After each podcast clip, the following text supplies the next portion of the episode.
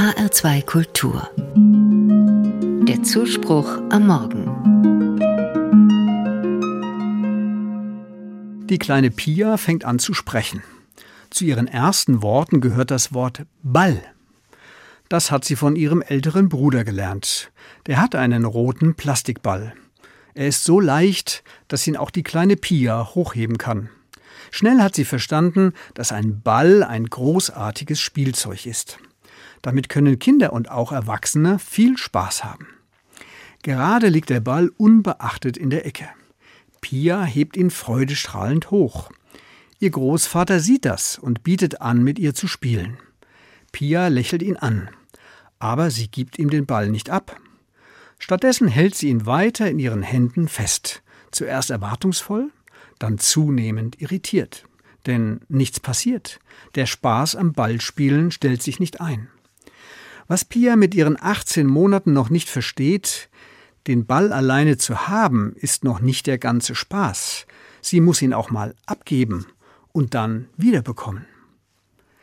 Der Großvater will ihr helfen. Mit einem Finger schubst er den Ball aus Pias Händen, fängt ihn auf und rollt ihn sachte zu Pia zurück.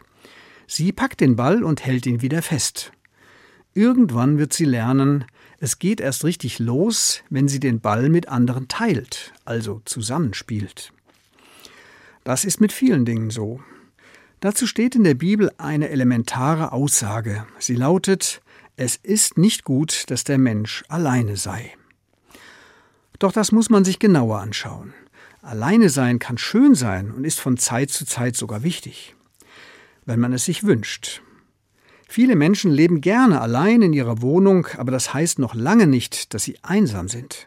Sie leben nur nicht mit ihrer Familie oder ihren Freunden unter einem Dach. Aber es gibt auch diejenigen, die wirklich alleine sind. Manche von ihnen leiden darunter. Sie wissen aber nichts dagegen zu tun.